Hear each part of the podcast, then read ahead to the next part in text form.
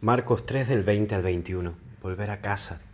Lo primero que vemos es regresó. Siempre es importante volver a tu origen, a lo propiamente tuyo.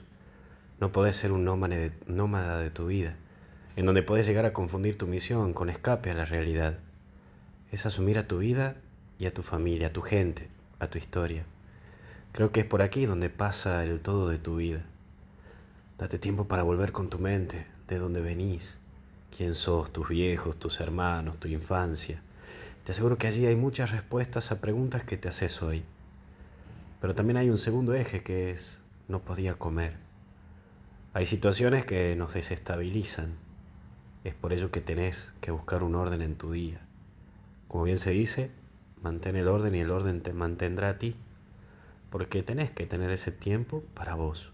Incluso el poder tener ese tiempo para relajarte, porque si no la gente te consume y tu vida se termina yendo muy rápido.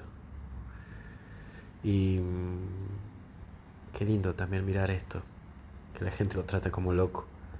Siempre la gente habla, capaz que te duela, que quien más hable sea tu familia o cercano.